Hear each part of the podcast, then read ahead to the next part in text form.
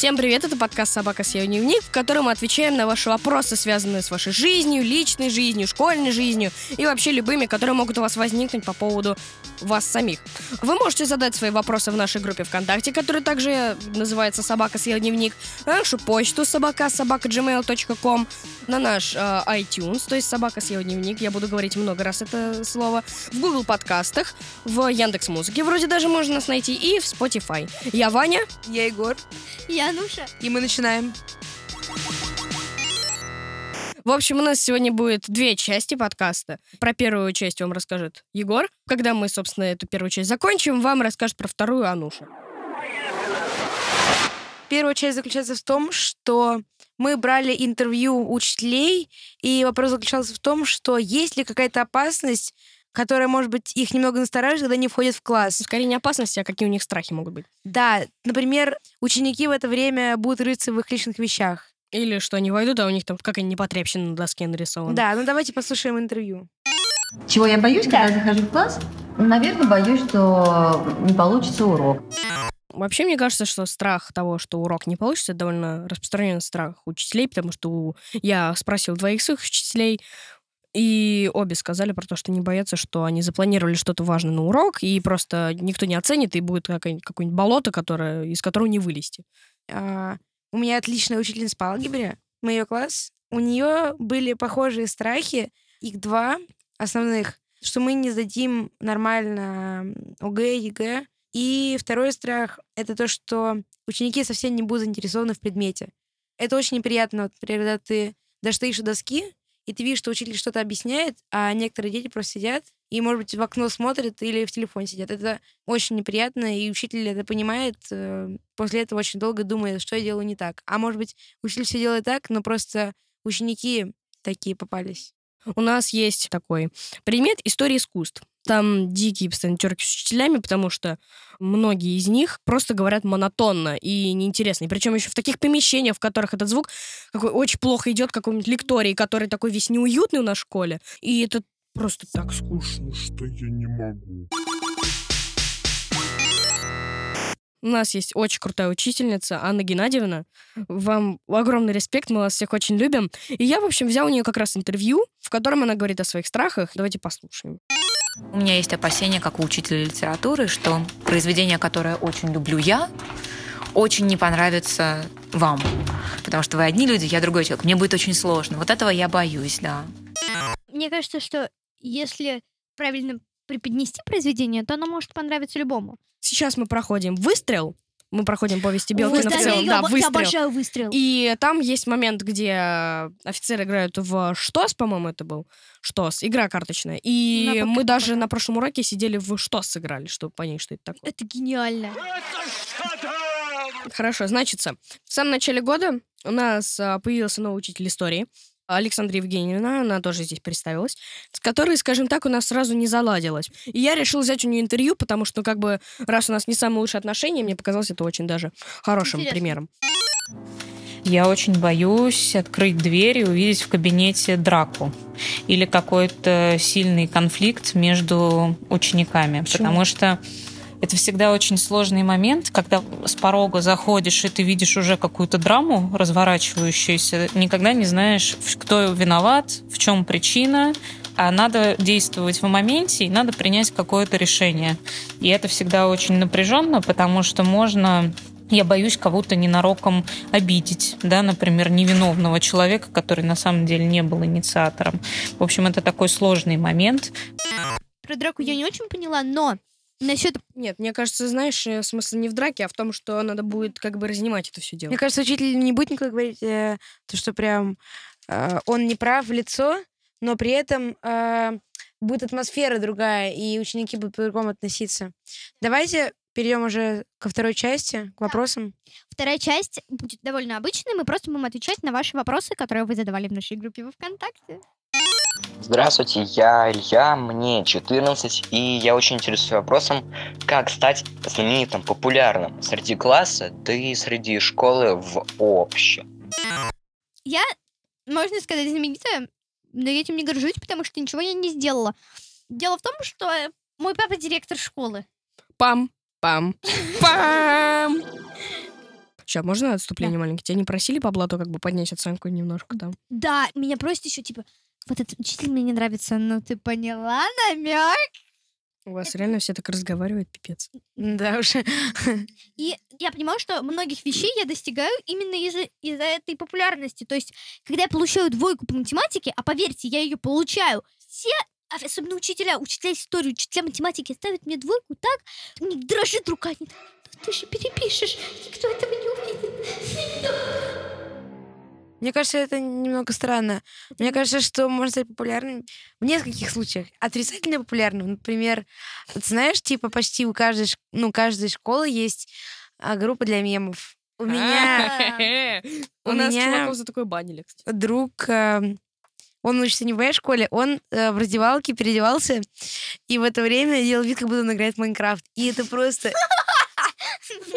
Я тебе потом видео покажу, что. А сейчас мы пойдем вот за те гаражи искать алмазы. И так получилось, что он стал очень популярным, очень много человек посмотрело видео с ним, и Я бы тоже посмотрела. это первый способ. Второй способ — это выделяться чем-то из толпы, как, например, носить неординарную одежду, может быть, заниматься каким-то хобби, как оригами, и просто ходить там, самолетики крутить, кидать. Да, кубик крутить. Отличный пример. Да, Егор. Может быть, э, можно выделиться за счет финансов, то есть просто показывать себя со стороны очень, Богатого. да. Очень богатого и дяденьки. это, может быть, даже не поможет тебе набрать популярность, но многие люди будут вокруг тебя, э, чтобы ты, может быть, что-то купил или просто помог. В общем, а, я еще, так как тоже являюсь довольно известным чуваком в школке, вроде как, а, не надо говорить про то, что я самолюбуюсь. На самом деле, я просто самый красивый, самый просто умный, самый богатый, самый умный и самый красивый. А, В общем, а, Задрот. Доту играешь. Нет, э, кстати, это привилегия. Короче, вот э, что я хочу сказать. Мне кажется, почему я стал популярным? Потому что я везде пытаюсь быть веселым, то есть. И я пытаюсь слушать людей. То есть, если ко мне придут и попросят о чем-то поговорить, я поговорю. И я попробую сделать это весело, и я как бы могу поддержать и развеселить. Я хотела сказать, что, конечно, многие думают, что быть популярным это круто, но я бы не сказала, что это всегда так. Ну да, ты Да. популярный, но зато любое совершение проступка может людей, с которыми ты был близок, так скажем, от тебя отвернуть. У меня еще такая ситуация бывает. Я очень часто веселый как раз на друзьях, но иногда мне же тоже надо погрустить. Я же тоже человек. Когда я грущу и кому-нибудь хочу тоже что-нибудь рассказать, бывает такое, что мне говорят, что типа, а что ты такой невеселый? Не, я не буду твоей как бы ничего слушать. Иди отсюда. Кстати, Вот. да. Это очень обидно бывает. Одной из самых неприятных для меня вещей было то, что я, так скажем, отказывалась делать, ну, например, всякое, исправить оценку, поговорить о том, что вот учитель не нравится кому-то. Это всегда было очень обидно и грустно, потому что от меня отворачивались из-за того, что я отказывалась делать то, что они хотят. Ну, Я думаю, что стоит начать с того, что вообще надо подумать на тему того, что хочешь ли точно быть популярным, потому что как бы есть как бы и плюсы, но есть как бы и минусы. Чем больше силы, тем больше и ответственность. Да. Давайте следующий вопрос. Ребят, подскажите, пожалуйста, что делать, если мама бьет ремнем? Мне кажется, что вопрос задан не очень корректно, потому что мы не понимаем, автор э, серьезно нас спрашивает или нет. Но мы знаем, что есть такая проблема, что э, родители бьют ремнем своих детей, поэтому давайте это обсудим. У меня есть знакомая, у которой некоторые сложные отношения с родителями, то есть они очень требовательны к ней. Они помешаны на ее оценках, на ее социальном статусе в школе. И, конечно же, ремень, ну, это один из подтипов, ну, в плане похожее, как травля со стороны родителя. И у меня ощущение иногда, что они делают с ней, ну, не самые хорошие вещи, потому что она, у нее сложный характер из-за этого. Она не умеет признавать своих ошибок. Это, наверное, главное. И мне кажется, что когда мама бьет ремнем, Это очень обидно и больно. А ну что немного не туда пошла, это... нет, нет, я, я понимаю, я, мне кажется, что когда тебе причиняют физические увечья, например, из-за плохих оценок, и это не происходит не э, только и раз в полгода, ну или редко, а реально регулярно уже повторяется то, что тебя бьют, Мне кажется, что вообще бить ремнем это что-то неправильно. Мне кажется, что это, во-первых, психологическая травма, а во-вторых, это очень обидно, и это даже сделает хуже, усугубит свою ситуацию, потому что, мне кажется, ребенок вряд ли поймет свою ошибку, если... Особенно, если он что-то сделал, и его били ремнем, типа, через долгое время, что вот, типа, он разбил вазу, а родители пришли, там, типа, ночью, увидели, что разбили вазу, и начали убить. И ребенок может не понять, за что а его самое обидное, это когда ты что-то не сделал, а виноват ты оказался. Да, просто. И тебя за это бьют. Так вот, я хочу сказать, что есть как бы два, два вида человека в ситуации. Первый вид — это когда он сделал сознательно что-то, например, я не знаю, ударил сознательно мальчика. А второй раз он разбил вазу, например, или что-то дорогое. Но это глупо бить его, когда он, он то, что он случайно разбил вазу, и его, если его будут бить э, ремнем, он не станет аккуратнее, он не станет бережнее относиться к посуде. Это бессмысленно. А когда он сделал, сделал это сознательно, то это с ним надо поговорить на тему его проступка. Мне кажется, надо поговорить нормально с мамой и объяснить ей всю ситуацию, что это никак не поможет э, воспитать. Нет, тебя. мне кажется, надо п- поговорить с психологом А и где ты его найдешь? в школе. В школе психолог. У не во всех школах. ему- Я тебе открою секрет, не во всех школах есть школьный психолог, знаешь. Хорошо. Мне кажется, надо поговорить с каким-то взрослым, которому ты доверяешь, и ты ему расскажешь именно то, что с тобой происходит, без додумываний. И он поймет, это надо обсуждать с мамой и пытаться это как-то решить, либо это уже за гранью всего, и надо социальную службу вызывать. И третий вопрос нам прислали в текстовой форме, но так как он потерялся у Ануши, я его расскажу. В общем, вопрос звучит так, что мальчик говорит, что, кажется, он гей, но его родители гомофобы, и он не знает, что делать. Как ему можно помочь? Мне кажется, это серьезно бред, потому что ну, нельзя изменить человека. Даже если твои родители очень много играют в твоей жизни, в любом случае многие решения человек принимает сам. Да, и надо как бы просто поговорить с мамой, что «мам, это так, и прости, это не изменится». Я недавно закончил смотреть один клевый сериал Какой? «Sex Education». И там был а, персонаж гей как раз, лучший друг главного героя. И в чем была его линия? В том, что у него постоянно были терки с папой по поводу этого. Папа считал, что он, как гей, он а, ничего не может, он слабый. Он человек, которого любой может унизить. И в итоге сын просто сказал все ему напрямую, чисто, что, пап, я гей, я не изменюсь, это я. И если ты меня не любишь, то, пап, прости, пожалуйста, прощай.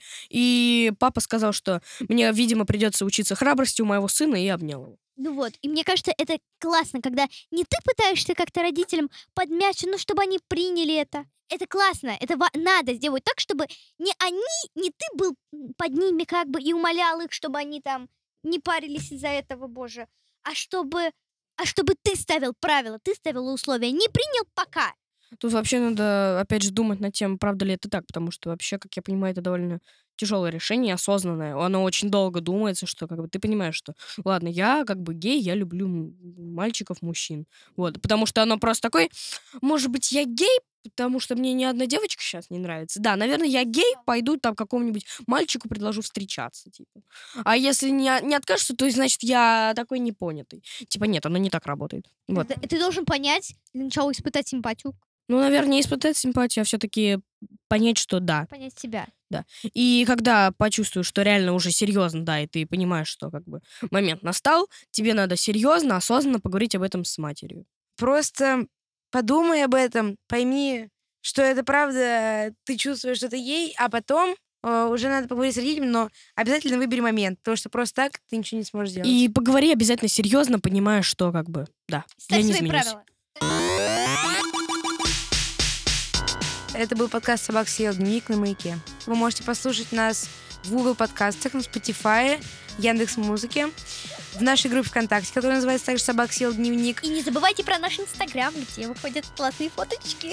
Задавайте нам вопросы в аудиоформе, потому что так их удобнее монтировать. А куда можно вопросы задать? В группу ВКонтакте или на почту собака собака gmail.com. Я Ваня, Я Егор. Януш. и мы с вами прощаемся. Пока. Пока.